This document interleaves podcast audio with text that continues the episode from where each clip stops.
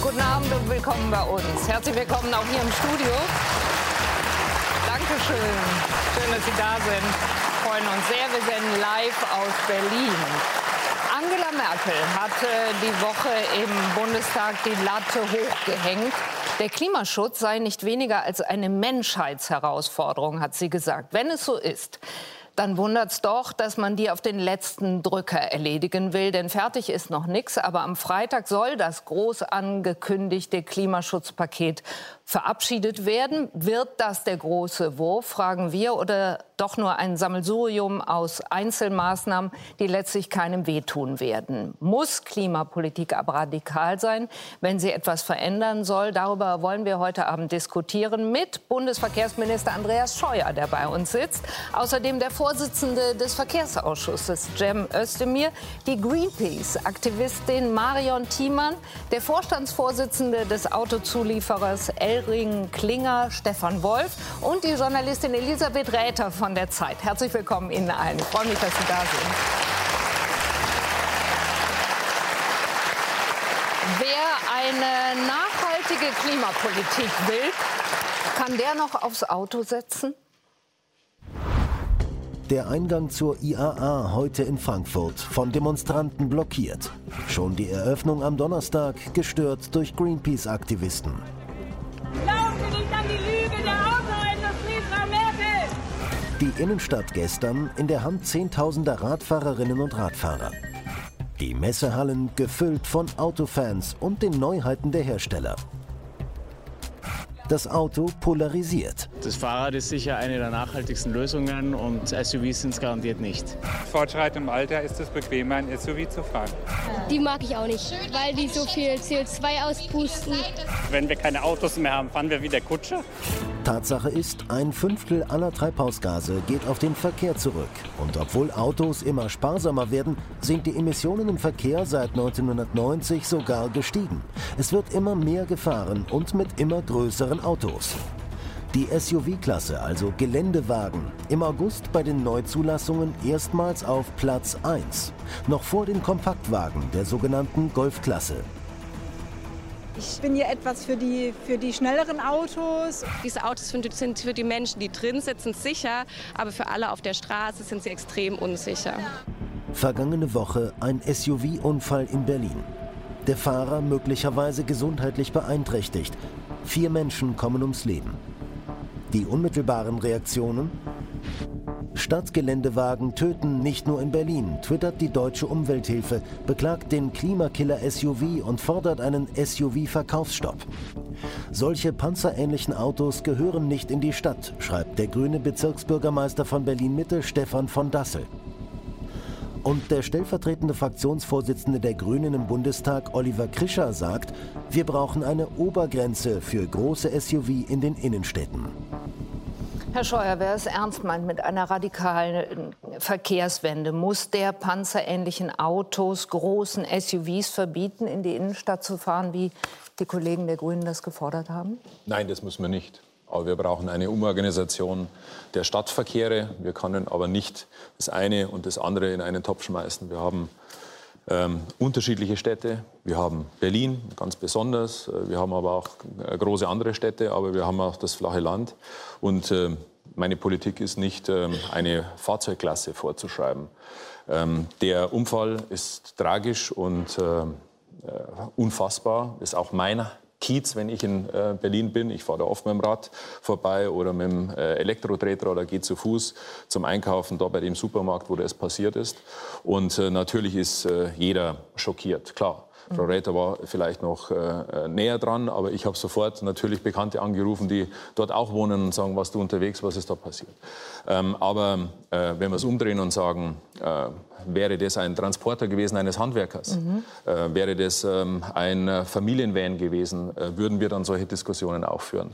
Ich ähm, glaube, Mobilität hat noch nie so, ähm, ja, so emotionalisiert wie, wie heute, weil wir natürlich nach einer Lösung suchen, ähm, einer Mobilitätsevolution über die verschiedenen Verkehrsmittel. Und wir tun ja auch einiges dafür. Ja, wir haben große Herausforderungen, die Klimaziele zu erreichen, wird niemand bestreiten. Wir haben verschiedene Konzepte, den Weg dorthin unter den Parteien unterschiedlich. Und wir haben eine ja, teilweise Radikalisierung der Sprache, der Auseinandersetzung. Und äh, wir müssen schauen, dass wir in der Sache die richtigen Argumente finden. Nicht nur für die Menschen in einer Stadt, sondern auch für einen kraftvollen Industriestandort. Aber das äh, heißt nicht, dass ich der Automobilindustrie mit den vielen Fehlern, die in der Vergangenheit gemacht ähm, äh, wurden, das Wort rede, sondern eine Lösung suche, wie wir wieder mehr Gemeinsamkeit ähm, auf unserer Mobilität hinbekommen, über die Verkehrsträger hinweg. Herr Özdemir, müssen versuchen Ihre Kollegen aus dem schrecklichen Unfall politisches Kapital zu schlagen, wenn sie dann sofort fordern, man solle SUVs äh, verbieten, in die Innenstadt zu fahren? Also erstmal gestehe ich jedem zu, dass er nach so einem Vorfall einfach betroffen ist. So. Und dann setzt das Nachdenken ein und dann stellt man, glaube ich, fest, dass das Autos sind, die ursprünglich mal für Landwirte, für Förster gedacht waren. Ich tue mich ein bisschen schwer, mir vorzustellen, was man mit, warum man das Auto in der Stadt braucht. Das ist meine persönliche Meinung. Aber jetzt, als, wenn Sie fragen mich auch als Politiker, als Politiker sage ich... Als Kollege zum Beispiel von Herrn Krischer, der in Ihrer Fraktion sitzt ja. und der da ja eine ganz klare Position ja, gut, hat, wenn mein, er sagt, wir brauchen eine Obergrenze für große das SUV. kann ich gut verstehen nach, nach so einem Vorfall. Aber ich sage, was kann man denn konkret tun? Mich interessieren immer die Dinge, die man konkret tun kann. Ich würde zum Beispiel nicht, ich würde zum Beispiel nicht hergehen, das was jetzt diskutiert wird, dass man Parkhäuser umbaut, von denen wir eher zu viel als zu wenig haben und dafür sorgt, dass die SUVs noch mehr Platz bekommen. Das wäre völlig absurd. Und ich würde mit dem Schwachsinn aufhören, dass wir in Deutschland ein System haben, das sie zwei Tonnen brauchen, um 1,2 Menschen im Schnitt zu bewegen von A nach B. Völlig ineffektiv. Da würde ich sagen, gut, wenn du das machen möchtest und die über 80.000 Euro für so ein Auto leistest, dann musst du bitte schön auch den CO2-Ausstoß im Preis abbilden. Vorschlag Bonus-Malus-System. Ich würde sagen, Wer ein solches Auto kauft und das fahren möchte, zahlt mehr für den CO2-Ausstoß, weil das muss die gesamte Allgemeinheit Wem zahlt abbilden. Er das dem Hersteller? Und das Geld, nee, das zahlt er Ihnen, wenn Sie sich ein Auto kaufen, das emissionsfrei ist, beispielsweise von Herrn Wolf und von anderen vorgestellt. Das heißt, er macht ein gutes Geschäft, wenn er umweltfreundliche Autos verkauft. Und diejenigen, die glauben, solche Autos in der Stadt zu brauchen, die zahlen mehr. Das ich habe nicht verstanden. Es geht dann System. über die Kfz-Steuer oder geht es direkt genau. auf mein Konto? Ein Bonus-Malus-System über die Kfz-Steuer. Mhm. Die die solche Autos kaufen, die viel CO2 hinten raushauen, zahlen mehr. Und die, die sich Autos kaufen, die wenig oder gar kein CO2 raushauen, die werden entlastet. Zutiefst marktwirtschaftlich und schafft richtige Kaufanreize. Guter Vorschlag, Herr Scheuer. Ja,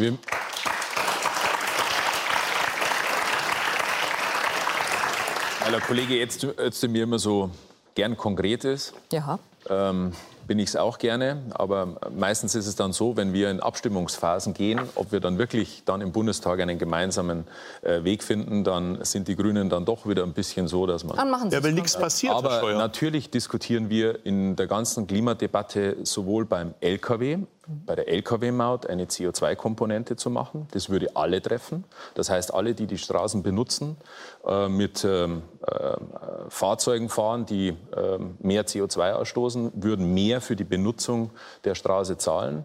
Warum ist das sinnvoll? Weil wir damit auch einen Technologiesprung machen. Das heißt, gerade bei dem äh, Lkw ist es so, dass wir diese, durch diese CO2-Komponente, wo momentan Lärm in der Maut drin ist und äh, Abgasklassen und Benutzung kommt noch eine CO2-Komponente dazu, dass man noch mal zielorientierter diese CO2-Geschichte macht. Ich habe es nicht beim, verstanden. Sind Sie für den, für den Vorschlag, die Kfz-Steuer anders äh, zu gestalten? Wir haben das schon längst in unseren äh, Entwürfen äh, drinnen okay. zum Klimakabinett, dass wir die Kfz-Steuer ähm, äh, umorganisieren müssen. Das ist aber schon Jahre so. Und dazu brauchen wir aber auch alle, die in den Bundesländern Verantwortung haben. Und dann bin ich gespannt, darum sage ich das mit dem Konkreten, dass auch dann die Grünen Der in ihrer Verantwortung mitmachen. Sie stellen seit zehn Jahren ununterbrochen den Verkehrsminister. Schauen Sie, ich meine, die beste Idee, die Sie jetzt gebracht haben, war die Luftpumpe vor Ihrem Ministerium. Das ist doch der wirkungsvollste Beitrag, den Sie bislang zum Klimaschutz gebracht haben. Sie haben ein ganzes Ministerium Sie haben ein ganzes Ministerium mit einer Bierzeltidee, nichts gegen Bierzelte. Ich bin auch gerne in Bayern im Bierzelt mit der Maut lahmgelegt, die uns jetzt ein paar hundert Millionen kostet. Aber die eigentlichen Aufgaben, die Sie hätten, dafür zu sorgen, dass wir auch morgen noch deutsche Autos bauen und die müssen nach dem Klimaschutzabkommen emissionsfrei sein. Da tun Sie nicht nur nichts, sondern Sie bremsen ständig. Sie gefährden den Automobilproduktionsstandort Deutschland und sorgen noch dafür, dass wir die Klimaschutzziele Bleiben wir bei dem Gedanken, Herr Wolf. Ich will den mit Ihnen mal weiterführen. Da muss ich nachher schon darauf antworten, weil jetzt ist schon skurril. Äh, die, die jetzt ähm, unbedingt ähm, Kritik äußern wollen äh, an einer gescheiterten Pkw-Maut, sind immer die gewesen, die genau die, gegen diese Pkw-Maut waren. Mhm. Also das heißt, ein Mittel, dass man Benutzung stärker stärker in die Finanzierung rein ähm, äh, integriert, damit wir, damit wir natürlich mehr fördern können in neue Technologien. Ich bin mal gespannt, immer wenn es konkret wird.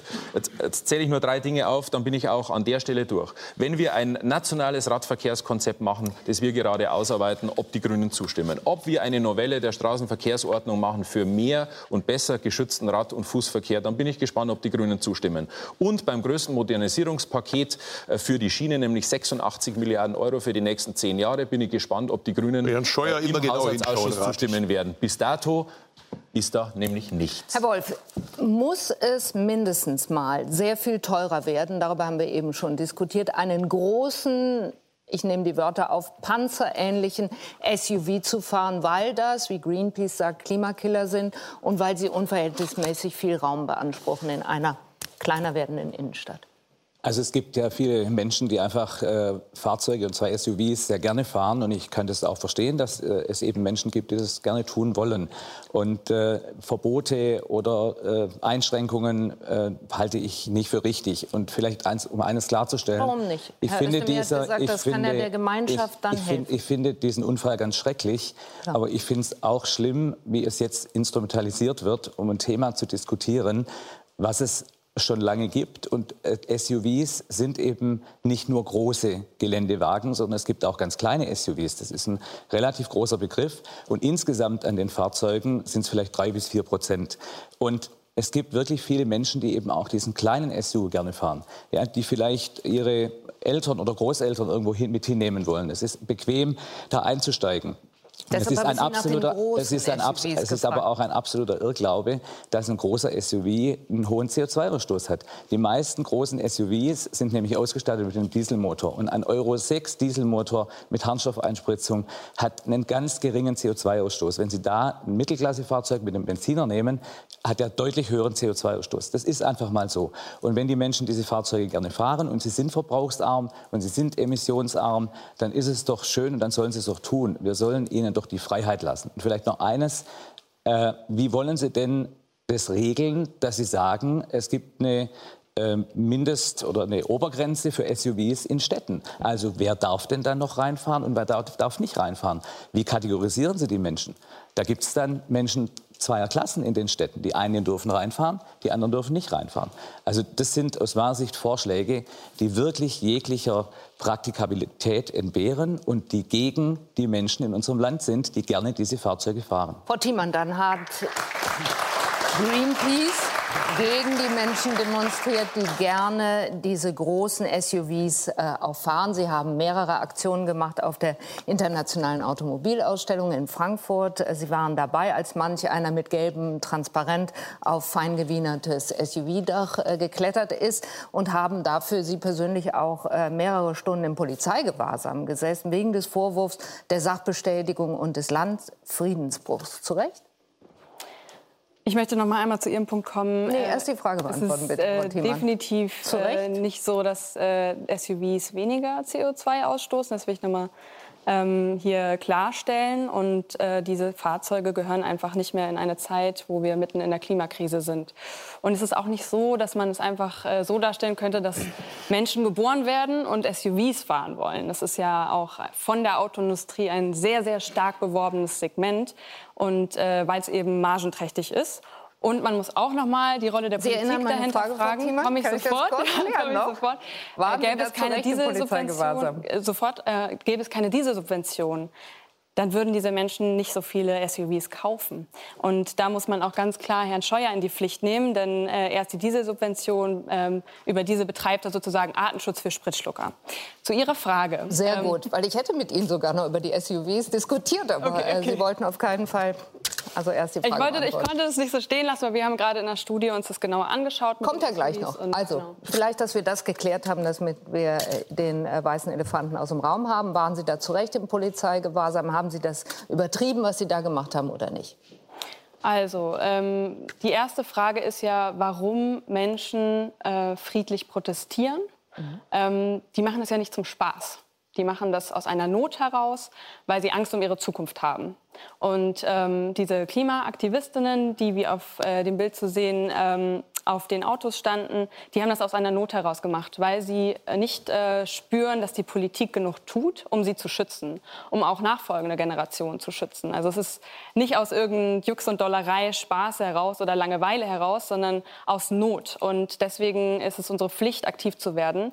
Ich sage Ihnen ganz ehrlich, ich werde selber Tante und ich habe nicht den Eindruck, dass die Bundesregierung oder Verkehrsminister Scheuer sich dafür interessiert, in welcher Welt dieser kleine Mensch aufwachsen wird und dass der auch eine Welt erleben darf, die genauso schön ist wie die jetzige Welt. Und deswegen äh, ist es absolut berechtigt, erst recht, wenn man sich anschaut, wie das da genau abgelaufen ist. Denn Frau Merkel hat sich von der Autoindustrie nur die Feigenblätter, die Elektroautos zeigen lassen und hat die Augen verschlossen vor den dicken, spritschluckenden SUVs.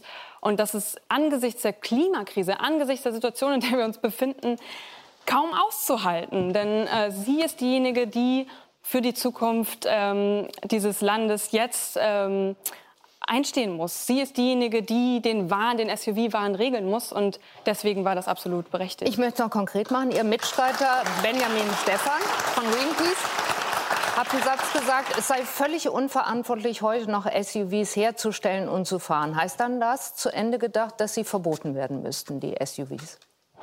Wir haben ähm, in äh, dieser Studie, die ich angesprochen habe, folgende Vorschläge, wie die Politik den SUV-Wahn stoppen könnte. Äh, zum einen ist es eben äh, Abbau der Dieselsubvention. Also es versteht kein Mensch, äh, wieso nach vier Jahren Dieselskandal ähm, die Bundesregierung Diesel als Treibstoff immer noch jährlich mit sieben Milliarden Euro steuerlich subventioniert und damit überhaupt erst diese Autos ermöglicht. Und die Aufgabe der Politik ist es ganz klar, ähm, nicht nur SUVs, sondern generell besonders klimaschädliche Autos, große, schwere Autos unattraktiv zu machen. Das kann sie beispielsweise ähm, über die Kfz-Steuer, die reformiert werden müsste, aber auch über eine Zulassungssteuer wie in Dänemark, mhm. wo man dann quasi bei dem Neukauf einfach nochmal den entsprechenden Preis, je nach wie viel das Auto an CO2 ähm, emittiert, wie schwer es ist und äh, wie viel Strom es auch verbraucht. Denn ähm, E-SUVs sind auch nicht die Lösung und ähm, das ist unser Vorschlag. Ist das ein guter Vorschlag, Herr Scheuer?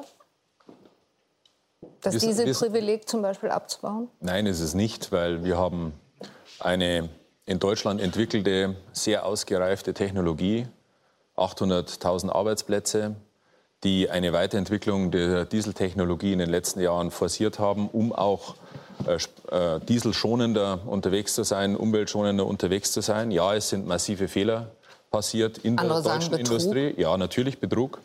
Äh, und äh, ich bin ja persönlich davon wirklich massivst enttäuscht. Mhm. Ich habe äh, diese Tage wieder eine Endfrist gesetzt für einen Hersteller mit auch ähm, Zwangsgeldandrohung, weil es so nicht weitergeht. Die Fehler der Vergangenheit müssen endlich aufgearbeitet werden. Es ist auf dem Rücken der Verbraucher. Aber das meint der Frau Thiemann nicht. Ich möchte, dass die Menschen in Deutschland mobil sind und das aus ihrer freien Entscheidung heraus. Und wir können Regulatorik machen. Ja, da sind wir an vielen Stellen dran, diese Regulatorik zu machen. Aber es ist halt leider falsch, dass man die CO2-Problematik mit dem Dieselbashing äh, äh, hinbekommt. Äh, genau das ist das Problem, weil wir in den letzten Jahren sehr viel negativ über den Diesel geredet haben. Ja, warum ähm, das Thema ist ja nicht äh, Diesel und CO2, sondern wir haben äh, an dieser Stelle viele ähm, äh, emittierende Dinge äh, im Benzinmotor drinnen. Und deswegen müssen wir schauen, dass wir mit mehr synthetischen Kraftstoffen, mit mehr Beimischung, mit ähm, äh, alternativen Antrieben ein neues Angebot machen. Die Verbraucherinnen und Verbraucher haben kein neues Angebot. Das ist das große Problem. Das mache ich auch den Herstellern zum Vorwurf. Es wird geforscht, forscht, die äh, Bundesregierung unterstützt, damit wir nicht nur Elektroautos bekommen, sondern technologieoffen bleiben äh, mit dem Thema Wasserstoff, gerade bei Busse und LKWs. Wir haben ähm, viele Dinge, die im Erdgasbereich unterwegs sind als Brückentechnologie. Aber was ich sage, wir brauchen eine faire Übergangsphase. Der Außennetzmitarbeiter im ländlichen Raum kann sich sein Mobilitätsangebot nicht aussuchen. Der braucht einen sparsamen Diesel, um weiterhin mobil zu sein. Und wegen dem Gewicht, Frau Thiemann, äh, gerade wir haben das Problem, dass die neuen Elektroautos eben durch die noch schwereren Akkus auch viel schwerer werden. Also wenn Sie jetzt das machen, das Gewicht noch zusätzlich äh, zu besteuern oder zu belasten, dann äh, sind Sie genau kontraproduktiv gegenüber neuen alternativen Antrieben. Und von daher äh, denke ich, weil Sie dann keinen E-Tron mehr fahren können, Herr Scheuer? Wir, ja, ich fahre gerne, äh, fahr gerne E-Tron. Wissen Sie warum? Wissen Sie warum? Durch die weil Stadt es, auch am besten. Weil es ein, Also- ja, ich darf ja einiges an neuen Produkten testen. Ich fahre gerne ein Wasserstoff GLC von Mercedes. Mhm. Ich fahre aber auch gerne ein nächstes und übernächstes und überübernächstes Produkt von deutschen Herstellern oder von anderen Herstellern, um es zu testen, damit wir auch an dieser Stelle den Bürgern sagen, wir haben neue Mobilitätsvarianten. Das ist schon Wahnsinn, dass der Verkehrsminister Aber- Deutschland Frau sagt, er hat... Ich will Frau Reiter erstmal in ein, diese ein, ein, Satz, Diskussion. ein Satz darf ich noch sagen, weil es Nee, ein, konkreter, Einsatz, weil Frau ein Reiter konkreter noch gar Fall ist. keinen gesagt Ich, ich Das finde, finde ich ich finde an dieser schade. Debatte ist schade, Scheuer, dass wir Wolf, ständig gar nicht alle durcheinander. Ausgrenzen. Morgen ruft meine Mutter mich wieder an, sagt, ich habe kein Wort verstanden. so deshalb Gut, wollen wir nicht. kurz. Nur Grüße ein- an die Mutter. Grüße an die Sehr Mutter. gerne. Nur ein Satz, nur ein Nein, Satz Herr Wolf. bitte. Frau Reiter ist jetzt dran. Ich habe hier deshalb den Namen hingeschrieben, damit ich hier was zu sagen habe. Frau Retter, Sie waren, in der Tat, Herr Scheuer hat das eben schon mal angetippt, äh, Sie waren, und das ist gar nicht lustig, unmittelbar in der Nähe, als der schreckliche Unfall äh, in Berlin Mitte an der Invalidenstraße passierte. Sie sind Augenzeugen dieses Unfalls geworden. Haben Sie sofort verstanden, was da passiert? Ich habe sofort verstanden, dass, ähm, dass es ein schrecklicher Unfall ist und weil ähm, die Leute, die drumherum standen, ähm, auch sich entsprechend geäußert haben, wusste ich auch sofort, dass es äh, Tote gegeben hat. Ähm, es war von dem ganzen Ablauf her so, dass es, ähm, man das einfach merkt, dass, da, dass das was ganz Schreckliches ist. Äh, also dass es eben nicht einfach ein Au- Auffahrunfall oder irgendein, ähm, sozusagen irgendein eine kleinere Sache ist, das merkt man eben und äh, eben dann auch, wie die Leute äh, sofort reagiert haben. Also ja. Mhm. Jetzt hat Herr Wolf eben gesagt, er findet schlimm, dass dieser Unfall instrumentalisiert wird. Was er aber doch auslöst und was er, ich finde, auch in der, in der nachfolgenden Debatte besonders macht, ist, ich glaube, das wäre vor zwei Jahren gar nicht vorstellbar gewesen, dass wir so nachgedacht hätten. Das finde ich nämlich keine Instrumentalisierung, sondern das zeigt, dass wir in einem anderen Zeitfenster unterwegs sind. Sie haben sehr grundsätzlich in Ihrem Artikel, wo Sie über den Unfall geschrieben haben, nachgedacht und haben über den Stellenwert sich Gedanken gemacht, den wir als Gesellschaft dem Auto im Gesamtverkehrsgeschehen immer noch einräumen. Sicherlich unter dem Eindruck geschrieben, der Stärkere gewinnt, also das Auto. Mir fällt kein anderer Bereich der Gesellschaft ein, in dem ein solcher Darwinismus hingenommen würde. Was müsste passieren, damit sich das ändert? Ja, also ich ähm, denke, dass mit dem SUV-Verbot, das darüber jetzt diskutiert wird, das mag so eine gewisse Unschärfe haben, äh, weil natürlich nicht der SUV das Problem ist. Wobei ich sagen muss, kein Elektroauto wiegt zweieinhalb Tonnen, also das, das äh, stimmt so auch nicht.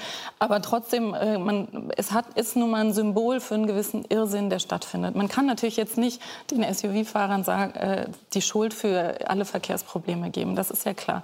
Nur wenn man sich anguckt, wie gerade diese Kreuzung, an der der Unfall passiert ist, wie die funktioniert, dann muss man den Eindruck haben, die Autofahrer sind diejenigen, die äh, das Sagen haben. Das, die sind diejenigen, die dominant sind, weil Sie vorhin gesagt haben, es gibt eine Zweiklassengesellschaft. Es gibt sie ja schon. Es ist ja nicht so, dass die Verkehrsteilnehmer in der Stadt gleichberechtigt sind, sondern das Auto hat den Vorrang. Und zwar in fast jeder Situation. Es gibt vielleicht drei Straßen in Heidelberg und drei Straßen in Freiburg, wo das anders ist. Aber in ganz Deutschland hat das Auto das Sagen. Deswegen finde ich auch SUV-Bashing und so weiter, ja, die Leute ähm, entscheiden sich dafür, sie werden für ihr Verhalten kritisiert, aber ich glaube, das hält man auch schon mal aus. Mhm. Kommen Sie da gar nicht mit, dass wenn man Es ist, eine ja kein, Verkehrs- und es, Klima- oh, es ist ja kein Identitätsmerkmal, dass man ein SUV hat. Das ist eine Entscheidung, die man getroffen hat. Und das ist auch, was Sie gesagt haben, die Leute sollen frei entscheiden. Sie gehen davon aus, dass der Autofahrer auf dem Land, der aufs Auto angewiesen ist, dass der das aus seiner freien Entscheidung heraus tut. Aber es kann ja auch sein, dass er es tut, weil es einfach nichts anderes gibt. Sie können doch nicht davon ausgehen, dass sein Verhalten auch das ist, was er am liebsten tun würde. Und Sie geben sich, also ich, ich spreche mit Ihnen, Herr Scheuer, ne? Sie geben sich jetzt zufrieden. Ich schaue Sie an die ganze Zeit. Genau, nee, ich Also, wollte nur. Äh, Sie geben sich zufrieden, dass dieser Autofahrer, äh, diese, äh, den Sie vorhin genannt haben, dass der auf sein Auto angewiesen ist, anstatt sich zu fragen, was kann ich denn tun, dass der vielleicht auch andere Möglichkeiten hat. Machen wir jeden Tag. Ja, ich wir weiß, machen dass jeden, jeden Tag, machen, Frau aber Räther, Sie sagen auch aktiven- jeden Tag, dass das... das aktiven Klimaschutz. Ähm, wenn ich mir die Invalidenstraße anschaue, und ich fahre sie seit über zehn Jahren, dann würde ich den regierenden äh, Bürgermeister von Berlin äh, gerne dazu auffordern, hier und heute diese Straßensituation an der Ackerstraße zu verändern. Es ist unhaltbarer Zustand, dass äh, dort die Radfahrer und die Fußgänger in einem absoluten Konkurrenzzustand mit den ähm, äh, Autos sind und mit den LKWs und Aber insgesamt, Herr Aber das, Straßenverkehrsordnung das, sind doch Sie das ist Kommunalpolitik. Deswegen wollen wir ja den, Aber das machen die, Sie immer so, Herr die Scheuer, dass Sie sagen, das die ist Fußgänger, Kommunalpolitik. Ich will Sie was Fußgänger und. Fahrradfahrer stärken. Genau das machen wir jetzt mit der größten Reform. Aber machen Sie Du das wirklich, Herr Scheuer? Müssten Sie aus verkehrs- und klimapolitischen Erwägungen nicht radikal umsteuern? Also nicht länger das Auto, sondern Fußgängerinnen und Fußgänger, Radfahrerinnen und Radfahrer und den Ausbau des öffentlichen Personennahverkehrs in den Mittelpunkt Ihrer Verkehrspolitik stellen. Das ist im Mittelpunkt. Frau Das ist nicht in Ihrem Mittelpunkt. Schauen Sie sich den Verkehrssektor an. Gemeindeverkehrsfinanzierungsgesetz. Steigerung noch nie da gewesen auf eine Milliarde. 9 Milliarden Regionalisierungsmittel für den öffentlichen Nahverkehr, den von den Ländern und von den Kommunen organisiert. Neue Straßenverkehrsordnung als Novelle zum Schutz für Fußgänger und Radfahrer.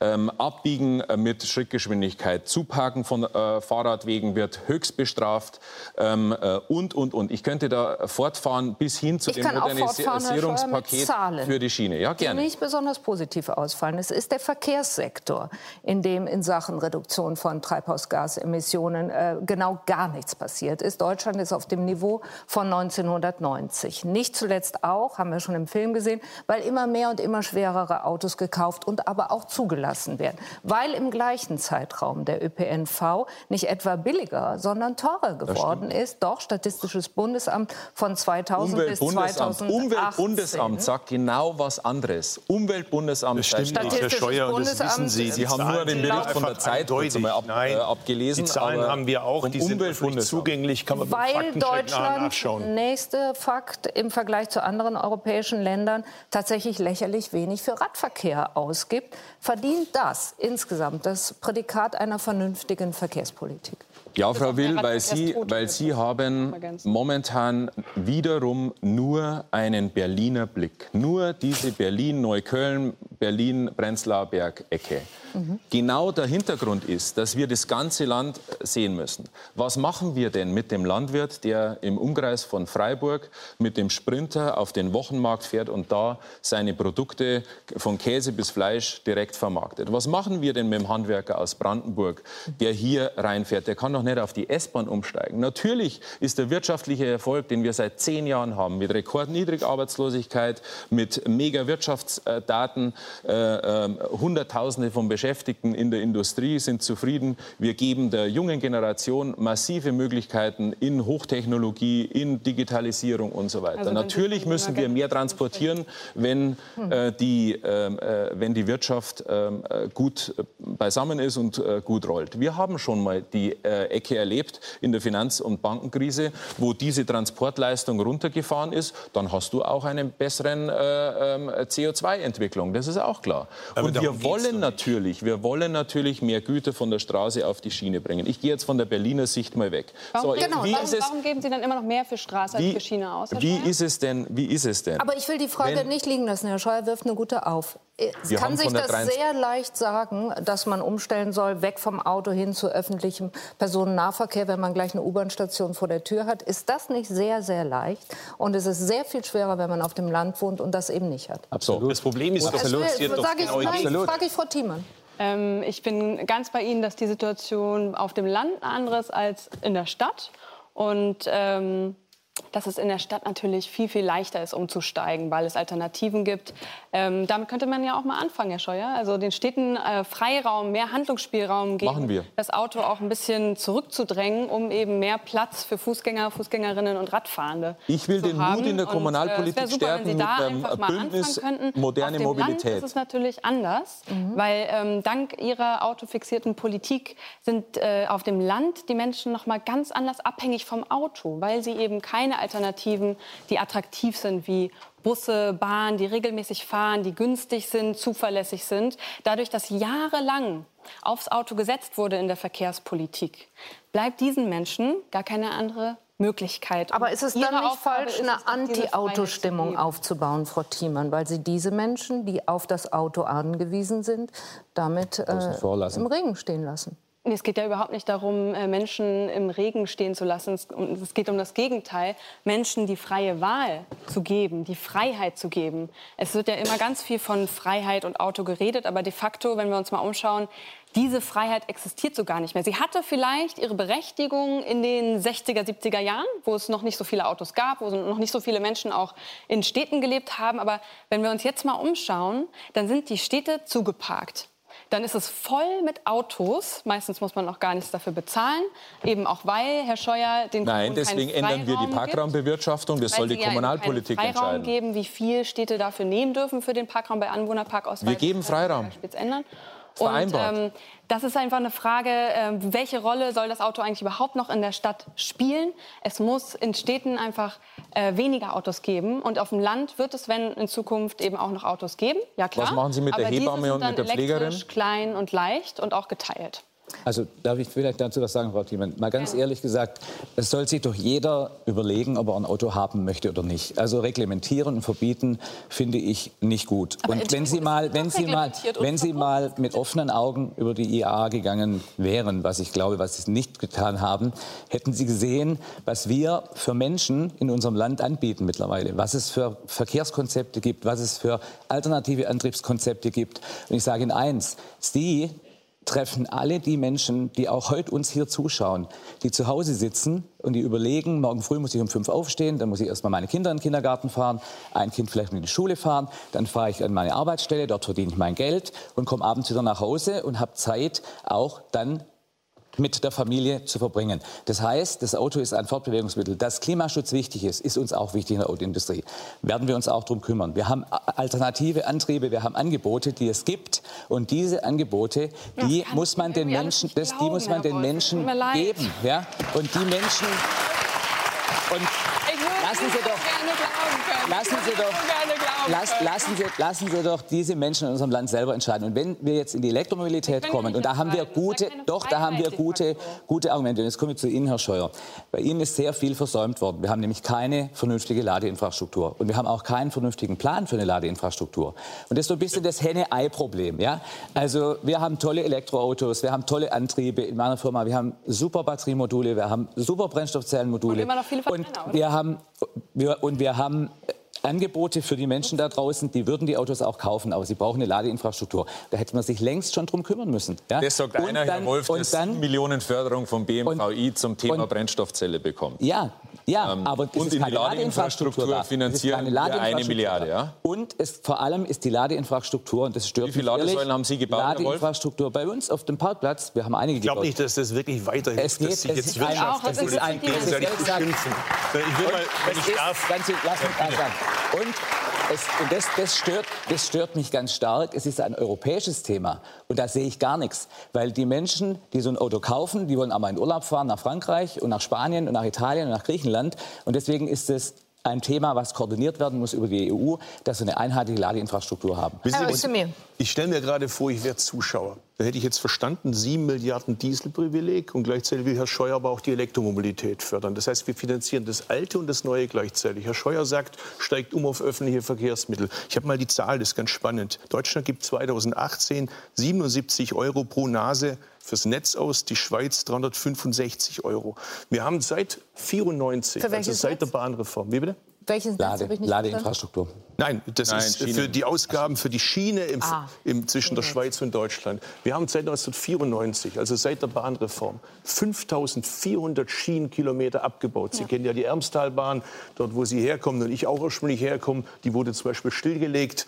In dem Haushalt, den Herr Scheuer vorgelegt wird, werden die Mittel für das, was Sie angesprochen haben, dass der Verkehr von der Straße auf die Schiene verlegt wird, sogar noch gekürzt. Sie kürzen die Mittel doch für die Bahn. Schauen Sie mal in Ihren Bahnentwurf rein. Um Gottes Willen, das sagt der Vorsitzende vom Verkehrsausschuss. Bei uns wird seit 1990 40 Prozent mehr in die Straße. Ich meine, das sind doch dramatische Zahlen. Der Bürger wird doch geradezu gedrängt dazu. Auf dem Land hat er oft gar keine Alternative. Der einzige Bus, der da auf dem Land oft fährt, ist der Schulbus. Und wenn keine Schule ist, dann fährt gar nichts mehr. Wo ist denn Ihre Mobilitätsgarantie ja. für normalsterbliche Bürger? Ich will mir angucken, Herr Scheuer, mit ja. Ihnen ja. und unseren Zuschauerinnen und Zuschauern, was Sie da jetzt vorgelegt haben. Wer, wer meldet denn den Nahverkehr denn an? Da kommt ja in Baden-Württemberg. Der grüne Verkehrsminister. Unser Minister und Sie in das meiste ab, weil sie dann ihre Projekte machen von ihren Wahlkreisabgeordneten. Um Meine Damen und Herren, ich würde Ihnen gerne was zeigen. Bitte nicht zum oh je, also das wäre oh wirklich oh traurig. Die Leute müssten also, Ich würde Ihnen gerne was zeigen. hast du so viele Tweets gemacht und ein Kompliment Ich würde Ihnen zeigen, was Herr Scheuer für den Verkehrssektor vorlegen wird. Denn Ende der Woche, wir haben es am Anfang der Sendung schon gesagt, muss die Bundesregierung ja liefern. Sie will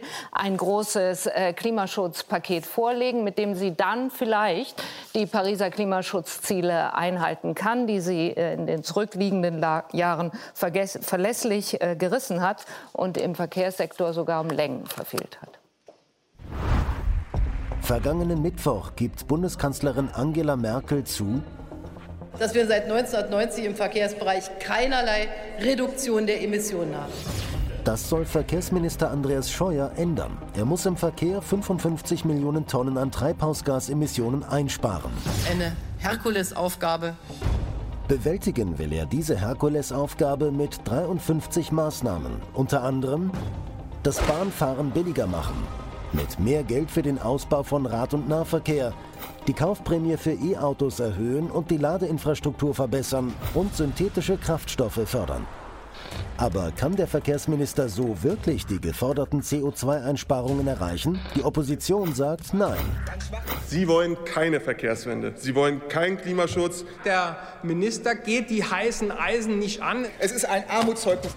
Doch anscheinend zweifeln auch das Umweltministerium und das Bundeskanzleramt Scheuers Berechnungen an. Ein Gutachten des Umweltministeriums besagt laut Spiegel, dass die Pläne des Verkehrsministeriums nur gut halb so viel Kohlendioxid einsparen würden, wie behauptet. Stimmt das, Herr Scheuer, dass Sie nur die Hälfte dessen hinkriegen, was Sie einsparen müssten? Also die Maßnahmen stammen ja nicht irgendwie aus äh, Jux und Tollerei, dass man weißes Blatt Papier und die aufschreibt. Wir haben eine nationale Plattform Mobilität mit 240 Experten. Im Lenkungskreis sitzt im Übrigen auch das Bundesumweltministerium drin und hat diesen Maßnahmen auch zugestimmt. Das heißt, Warum 200, die dann 240, auch? 240 Experten aus Wissenschaft, Wirtschaft äh, und äh, Verbände, Politik, das haben wir schon vor der Debatte über den, äh, den, das Klimaschutz- äh, oder äh, Klimakabinett gemacht, gleich am Anfang der Periode, weil wir sahen, dass wir dort Schritte weiterkommen müssen, sind mehrere Ministerien eingebunden. Und ich finde es als gutes Angebot, wenn man allein die Maßnahmen sieht. Wir machen ja nichts Darf ich noch nur mal fragen, den, das Auto, sondern vieles bei der Bahn, Warum Mehrwertsteuerreduzierung. glaubt Ihnen das Kanzleramt nicht, auch das Bundesumweltministerium Warum das nicht? Kanzleramt? Das Kanzleramt hat auch Zweifel Wissen an Ihrem das? Weiß ich. Ach so, okay, gut. Naja, dann äh, können Sie am Freitag ja für mich hingehen ins Klimakabinett. Nein, ich wollte von, Für die Umwelt wäre es wahrscheinlich kein Schaden und für Ich Verkehr will- in Deutschland. Ich will von Ihnen einfach einen Satz dazu haben, ob es stimmt, dass Sie tatsächlich nur die Hälfte dessen hinkriegen, was Sie hinkriegen müssten. Denn da hängt ja viel für alle von uns dran. Nein, nochmal. Wir haben ja den Dialog so breit gemacht im Vorgriff auf das Klimakabinett, dass wir alle klugen Köpfe zusammengeholt haben im Bereich der Mobilität. Es ist ein breiter Prozess aus sechs Arbeitsgruppen, die nicht nur das Thema Infrastruktur gemacht haben, sondern auch in der Arbeitsgruppe 1 das äh, Thema Klimaschutz. Das war der oberste Auftrag. Aber Deswegen müssen wir besser werden in Infrastruktur, in alternativen äh, Antrieben, in äh, synthetische Kraftstoffe. Wir haben ja alles in Deutschland. Wir müssen es nur mal zum Fliegen bringen, nicht nur über negative Dinge reden, über Verzicht, über Verbot, über äh, Einschränkungen. über Wissen Sie, manche, gerne manche, manche, haben. manche Diskussionen sind ja oft so, dass man sich denkt, vor 30 Jahren haben wir einen Mauerfall gehabt. Ich will die Zeit, wo Mobilität und Produkte verordnet wurden, Ah. die Trabi-Zeit, einfach hinter mich lassen. Sondern ich möchte für den Verbraucher Wahlfreiheit haben, ohne Verzicht, ohne Verbot und das Bewusstsein, dass er Produkte hat, dass wir die Klimaziele äh, einhalten aus Made in Germany, aus deutscher Technologie, damit auch die junge Generation morgen noch Arbeitsplätze Hingeguckt. Frau Retter, auf das, was äh, Herr Scheuer mit äh, seinem Ministerium vorgelegt hat. Ähm, ist das der große Wurf, der ohne Verbote auskommen wird, mit Anreizinstrumenten, mit Förderprogrammen und trotzdem die Herkulesaufgabe löst? Nee, ich, ich höre immer nur Freiheit und ich verstehe gar nicht, wie Sie darauf kommen. Also es ist ja die Welt, die wir vorfinden, ist ja nicht durch äh, irgendwie, also so wie sie heute ist, so wie wir uns heute bewegen, wie Mobilität ist, das ist ja nicht aus dem Nichts entstanden, sondern das war, ist die Folge von Politik. Und deswegen kann man es natürlich auch wieder verändern. Sie sprechen von Freiheit, wenn die Leute nur das tun, was das Praktischste ist, nämlich im Moment das Auto. Und Sie, ich habe es schon mal gesagt, wenn Sie davon ausgehen, dass die Leute das auch am liebsten tun, dann täuschen Sie sich vielleicht auch. Sie machen es zum Teil auch teilweise, weil Sie es nicht anders können. Das ist das eine. Ob, äh, der, äh, ob der Wurf jetzt äh, reichen wird, es gibt ja Wissenschaftler aus dieser Kommission, die Sie jetzt gerade genannt haben, die Ihnen schon widersprechen. Die sagen, das funktioniert nicht. Sie kommen nicht damit davon, Sie, Sie werden nicht um die äh, Verteuerung und Verbote äh, drumherum kommen. Was denken Sie, Herr Özdemir, kann man das hinbekommen, 55 Millionen Tonnen einzusparen? Sie sind Vorsitzender des Verkehrsausschusses. Äh, Sie beschäftigen sich äh, mit diesen Themen intensiv, indem man auf Anreiz und Innovation setzt, so wie Herr Scheuer das machen will, Menschen motivieren will, ihr Verhalten zu verändern, aber eben auf zusätzliche Abgaben und zusätzliche Verbote verzichtet, was die Grünen inzwischen ja auch lieber machen. Also man schafft es sicherlich nicht mit Luftbuchungen. Und das, was Herr Scheuer jetzt macht, ist, er hat festgestellt, das reicht nicht.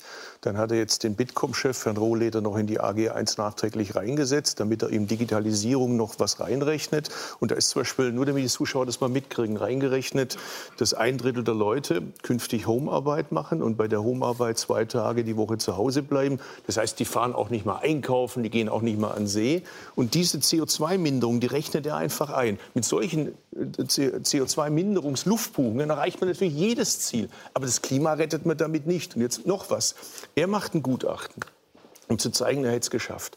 Also damit man mal sieht, wie die Regierung arbeitet. Die Umweltministerin desselben Kabinetts macht ein Gegengutachten und sagt, das reicht nicht. Jetzt einigen sich beide darauf, dass es ein Kreuzgutachten gibt. Ich habe das Wort bis dahin nicht gekannt vom Wissenschaftsministerium, mhm. um beide Gutachten zu vergleichen. Nur er verweigert die Daten dafür. So ich meine, wie absurd ist das? Die Nachbarn lachen auf uns und wir verspielen den Automobil. Mit solchen Diskussionen lachen die Nachbarn die wirklich über uns. Also, aber, aber wirklich. Es wird Zeit, dass Qualifikation in Deutschland kein Hinderungsgrund mehr ist, um Verkehrsminister zu werden. Das wäre wirklich mal gut. Frau Thiemann, hier sind aber ja interessante Sachen drin. Prämien für der Elektroautos. Der Wahlkämpfer Cem Özdemir, der will Fraktionsvorsitzender werden. Den haben wir jetzt gehört. Er will vor allem, dass in Deutschland was vorangeht und nicht mehr diese Blockade. Und dazu gibt es Vorschläge. Gucken wir uns der deutschen Automobilindustrie sprichst du aber anders. Prämien für, Nein. Prämien für Elektroautos, Fördermittel für alternative Kraftstoffe, Milliarden zusätzlich für die Bahn.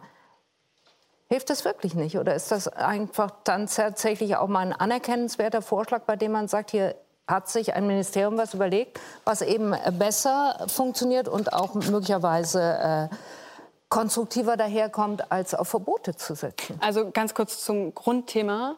CSU und Verbote. Das wundert mich immer so ein bisschen, weil die CSU in anderen Politikfeldern ja kein Problem mit Verboten hat. Sehen wir uns die Homo-Ehe zum Beispiel mal an. Da war es kein Problem, eine Ehe zwischen verschiedenen Menschen, die sich einfach nur lieben, zu äh, verbieten. Und plötzlich soll es aber bei Klimapolitik ohne klare Regeln funktionieren. Das wundert mich, muss ich sagen. Und ähm, in der Verkehrspolitik ist es ja nun mal so, äh, wir stecken mitten in der Klimakrise. Mhm. Im Amazonas brennen die Wälder. Selbst die Arktis brennt. Und wir müssen gar nicht so weit weggehen. Äh, wir können auch einfach hier vor die eigene Haustür nach Brandenburg schauen. Da brennen Wälder auch immer häufiger.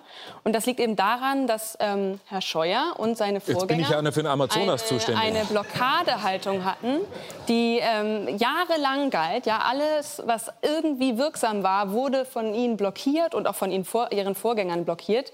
Und man muss dazu ganz klar sagen, es ist wie ja, das Haus brennt. Sie stehen daneben, haben den Wasserschlauch in der Hand und Sie könnten es löschen. Sie könnten das Feuer löschen, aber Sie tun es nicht. Im Gegenteil, sie gießen noch Öl ins Feuer mit den sieben Milliarden Dieselsubventionen jährlich. Und man muss sich mal anschauen, was jetzt am Wochenende passiert ist, Herr Scheuer, weil Sie verlieren ganz viele Menschen mit Ihrem Kurs.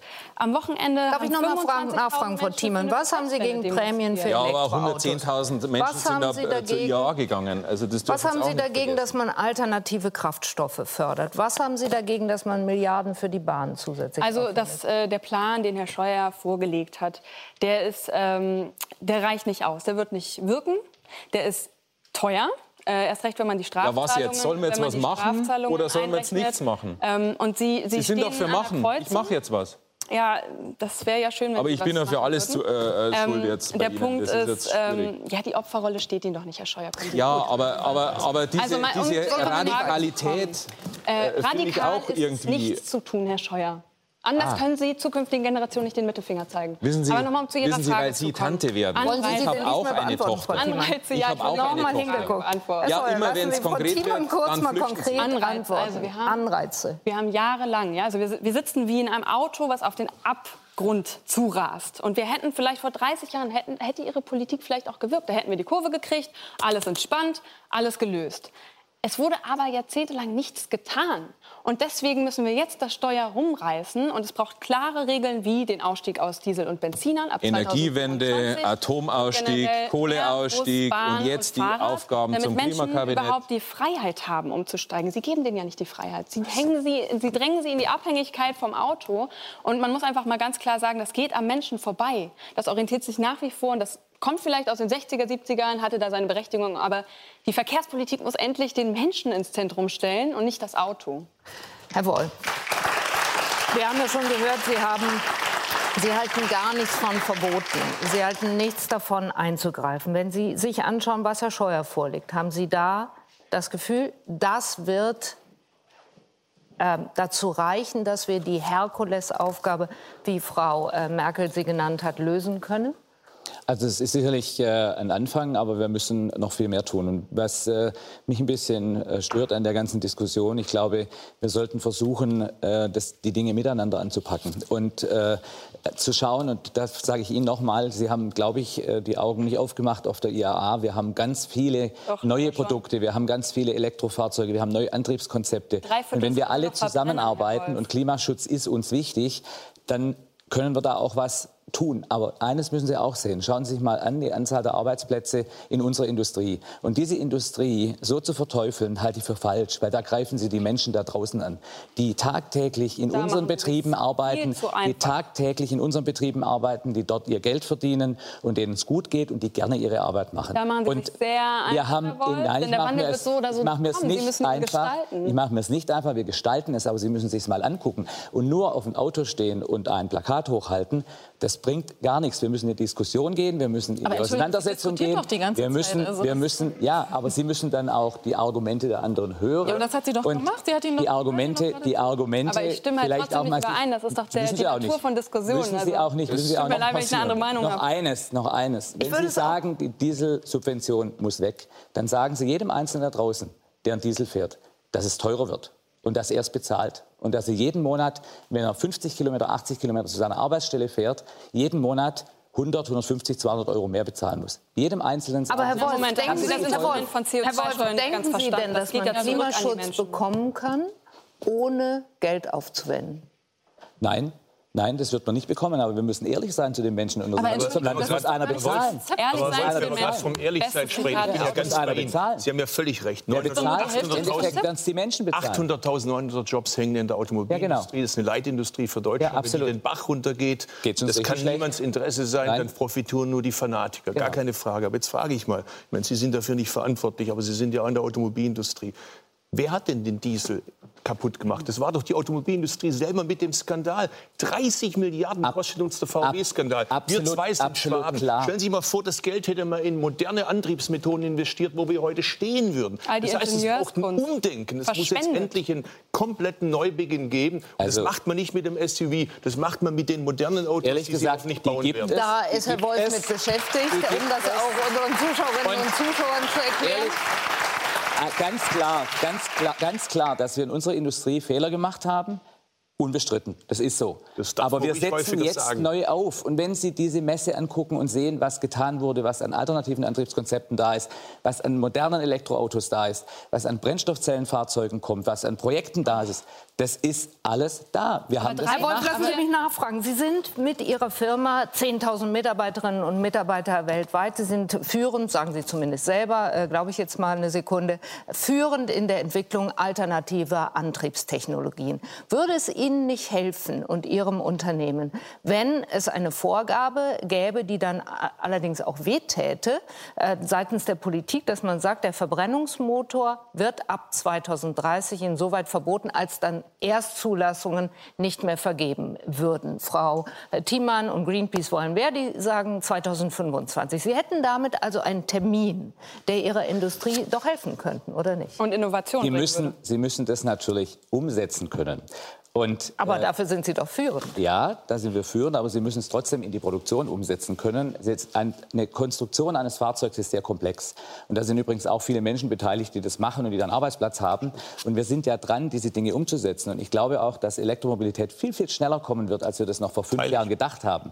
Aber es ist doch sinnvoll, wenn wir einen Mix aus verschiedenen Antriebstechnologien haben. Wir werden Batterietechnologie haben in den Städten.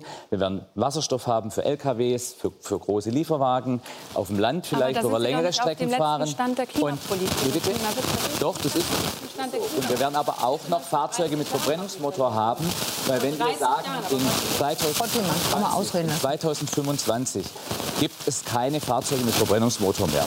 Wer das fordert, der soll bitte unseren ganzen Mitarbeitern in der Automobilindustrie... 25 sagt doch niemand. Wir sagen 2030. Doch, doch hat, sie gerade, hat sie gerade gesagt. Und wenn Sie jetzt... Nein, Herr Löster, es geht mir darum, es gibt... Eine Sache soll ich sagen im Moment. Wir haben, glaube ich, gerade im Moment ein Problem mit dem Ton. Es kratzt irgendwie. Ich weiß nicht, ob es an uns liegt, äh, wir so viel geredet haben oder an der Technik. Wir bitten das zu entschuldigen, machen aber einfach weiter. Bums, hatte ich wieder eine Gelegenheit, Sie äh, zu unterbrechen.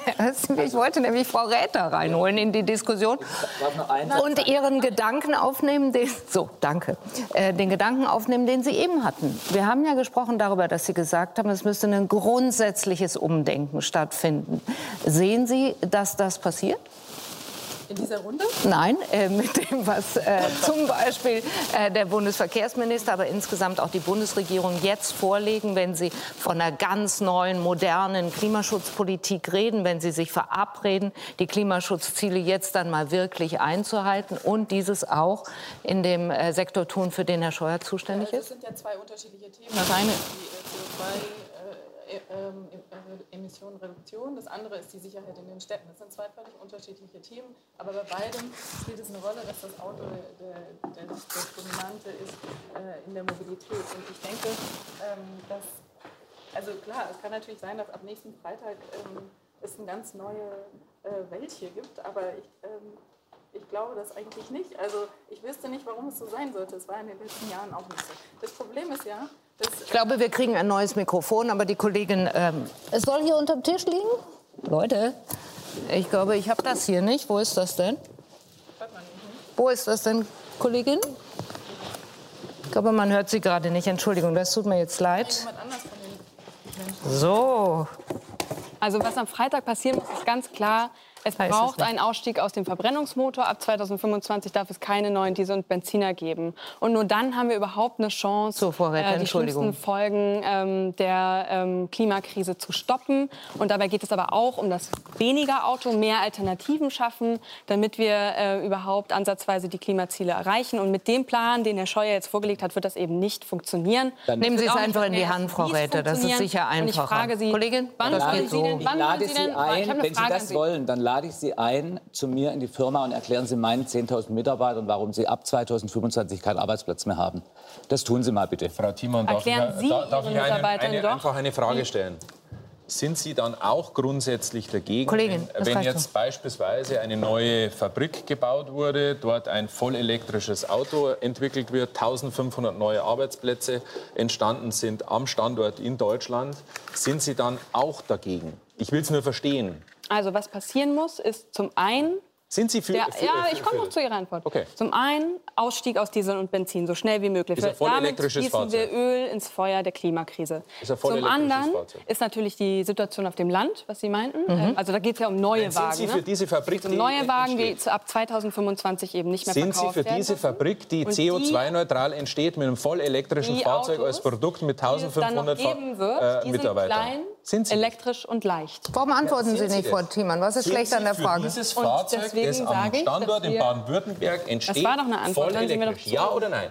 Ja Hören oder nein? noch zu. Ja. Haben Sie Ja. dazu gehört? Was habe ich denn gesagt? Sind Sie dafür? Ähm, das ist so, wenn man selber redet. Es geht darum, wir brauchen ja noch Autos. Ach so, okay. Ja? Das Okay. war meine Antwort. Gut, Hätten Sie gut. mir zugehört? Ja. Aber viel weniger. Ja, und kleiner und leichter, das habe ich alles äh, vernommen. Und Aber meine Frage war, E-Autos. ja, Elektro. Okay. E-Autos, okay? Keine Also Hybride, sondern Voll elektrisch. Voll Ihre elektrisch. Technologieoffenheit, die können Sie sich irgendwo hinschmieren, weil das wird nichts mit dem Ach so, okay. Wenn Sie das wissen, dann äh, ist das okay, dann akzeptiere ich das. Kann ich Ihnen auch gerne mal in Ruhe erklären. Ich finde es ja, ich find's nur bemerkenswert, dass Wir sprechen von einem Werk in äh, Zuffenhausen, das gerade eröffnet wurde, CO2-neutral, ein voll elektrisches Fahrzeug. Der grüne Ministerpräsident äh, Kretschmann war da, der Oberbürgermeister von Stuttgart, Grün, ähm, Herr Kuhn war da. Alle haben sich gefreut, dass 1500 neue Arbeitsplätze entstehen. Man muss auch dazu sagen, die Stammbelegschaft verzichtet auf Lohn in den nächsten Jahren von den Tarifsteigerungen, damit 1500 neue Arbeitsplätze in Deutschland entstehen und die Fabrik nicht irgendwo im Ausland gebaut wird. Und ähm, dementsprechend sage ich, wissen Sie, Frau Thiemann, ich verstehe es einfach nicht, dass wir einen Stil pflegen, der immer das Gegeneinander im Blick hat. Immer äh, radikaler wird, äh, immer eine... Ich werde ausbaden, was Sie falsch machen in Ihrer Verkehrspolitik. Meine Generation geht doch nicht ohne Grund auf die Straße. Sie führen doch zu einer Spaltung der Gesellschaft. Also äh, ihre, ihre Worte... Das ist unglaublich. Ihre Worte... Das mir überhaupt nicht gefallen lassen. Ihre Worte und Slogans sind wirklich von Arroganz geprägt, weil ich habe auch eine Tochter. Ich möchte ein ureigenes ähm, Modell der Politik ähm, auch geprägt aus meiner Heimat heraus, Nachhaltigkeit, Heimat, Bewahrung der Schöpfung in meiner Verkehrspolitik umsetzen. Aber dazu brauchen wir die Breite des Landes, die Breite der Gesellschaft, die Freiheit, den Wohlstand, den Blick auf die Menschen, wie sie mobil sind. Natürlich brauchen wir ÖPNV, natürlich brauchen wir Busse. Dafür gibt es Rekordausgaben. Und ich bin ganz bei Cem Özdemir, wenn er die Kritik gegenüber den Fehlern äh, in Bezug auf die Dieselkrise äh, formuliert. Ja, da stimme ich vollständig äh, zu, weil ich auch persönlich enttäuscht bin. Und da hat die in deutsche Industrie wirklich Imageverluste. Aber trotzdem Aber müssen wir die Breite, die Breite des Landes im Blick haben. Genau. Und der, genau. der, besteht nicht genau. nur eben aus Großstädten, diese Breite, ja, sondern genau. für die Anliegen einer Hebamme, einer genau. Pflegerin, eines Handwerkers, eines Landwirts und auch eines Spediteurs. Weil sonst können wir hier den Standort zusperren, ja. wenn wir nur Ausschließlichkeiten diskutieren und nur Verbote und Verzichte. Frau Rett hat ein neues Mikrofon bekommen und kann sich jetzt wieder an der Diskussion beteiligen. Unsere Sendungsfrage Unsere Sendungsfrage war ja, wie radikal muss ähm, Klimapolitik sein? Oder anders, wir hatten offen gefragt, muss sie überhaupt radikal sein, wenn sie für das ganze Land, für alle Menschen in diesem Land auch funktionieren soll? Mhm. Ja, also ich denke, ich hoffe, dass man mich jetzt hört. Ich glaube schon. Ähm, ich, ähm, ich, finde, Absolut, dass, ich finde nicht, dass, äh, dass, ähm, man, äh, dass Sie davon sprechen können, Herr Scheuer, dass Sie die Breite des Landes ansprechen, weil Sie sich natürlich nur an bestimmte Leute richten, weil Sie natürlich nur eine, einen bestimmten Blick haben. Und Sie gehen davon aus, die Leute ertragen Verbote nicht. Die Leute empfinden es als Verzicht, wenn sie etwas fürs Klima tun. Das setzen sie voraus. Anstatt, das könnten Sie auch machen als Politiker, sich dafür einzusetzen, den Leuten zu erklären, was auf uns zukommt. Ihnen zu verstehen zu geben, dass das ein gesellschaftliches Projekt ist, was vor uns liegt, was immens ist. Was Sie aber machen in diesem Riesenprojekt, ist bestimmte Denkweisen auszuschließen. Von vornherein, nämlich das Verbot, was ein wichtiges Mittel des, äh, der Politik ist und schon immer war ähm, und äh, die Verteuerung. Beides schließen Sie von vornherein aus. Das, mir kommt das komisch vor, ehrlich gesagt, dass Sie so ein riesiges Projekt angehen wollen und von vornherein sagen, das kommt nicht in Frage. Verbote kann man ja auch anders deuten. Es ist ja nicht so, dass Sie den einen was wegnehmen, sondern Sie geben ja den anderen was. Sie müssten das kommunizieren an die Leute. Sie müssten denen sagen, es ist ein gemeinschaftliches Projekt das äh, wir hier angehen. Es ist ein Modernisierungsprojekt. Wir machen das gemeinsam. Stattdessen sagen Sie, Verbote ist das Schlimmste, was den Menschen passieren kann. Also Trauen Sie sich das nicht, Herr Scheuer? Wir haben in der Redaktion gesagt, guck mal, der Sicherheitsgurt ist irgendwann auch eingeführt worden. Niemand könnte sich heute mehr vorstellen, ohne Sicherheitsgurt zu fahren. Beim Rauchverbot haben wir auch gesagt, oh Gott, oh Gott, oh Gott, da machen alle Restaurants zu. Heute sagt man, wow, irgendwie kann ich es mir gar nicht mehr anders vorstellen. Trauen Sie sich nicht zu verbieten. Sie tun ja gleichsam so, wie wenn wir in den letzten Jahren keine Weiterentwicklung gehabt hätten und keine Innovation. Nein, ich nehme den Gedanken von Frau Sondern Reiter auf. Das ist halt nicht mein Politikansatz, zu, äh, mit Verboten zu argumentieren. Ich will auch nicht, dass es eine Spaltung Spaltung zwischen Ost und West gibt, zwischen Stadt und Land. Schauen Sie sich doch auch mal die Entwicklungen in Europa an, in Wahlkreisen bei den Landtagswahlen. Da stehen alle Politiker dann am Sonntagabend dort.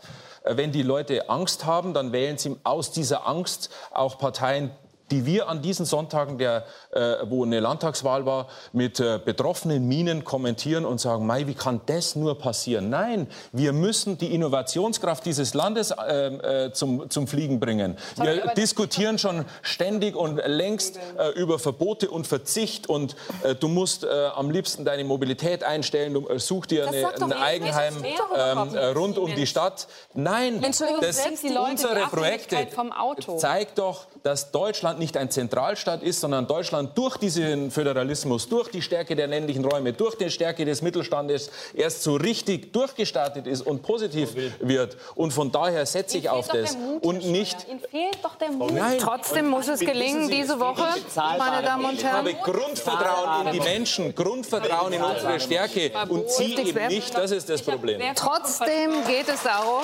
dass die Bundesregierung diese Woche einen wirklich großen Wurf äh, schaffen muss. Eine Menschheitsherausforderung, wie die Bundeskanzlerin im Bundestag gesagt hat diese Woche. Das behalten wir im Blick. Bedanke mich herzlich bei der Runde. Äh, entschuldige mich noch mal für die Tonprobleme. Das war unser Fehler. Das kriegen wir aber auch besser hin. Und versuche jetzt technisch hoch äh, dramatisch äh, nach Hamburg zu geben zu Ingo Zamperoni. Ingo, ihr beschäftigt euch auch mit dem, was diese Woche da in Sachen Klimaschutzpolitik noch ansteht. So ist es. Und wir nehmen das Drama raus, zunächst mal technisch. Wir hören und sehen euch gut. Wir knüpfen an an eure Diskussion. Das Klimakabinett, ja, du hast gesagt, Anna, am Freitag spruchreife Lösungen sollen da geschaffen werden. Und so langsam zeichnet sich ab, was da auf uns alles zukommen könnte mit diesem großen Klimapaket. Gleich mehr in den Tagesthemen. Danke, Ingo. Das also jetzt in den Tagesthemen. Danke an Sie, meine Damen und Herren. Tschüss, auf Wiedersehen.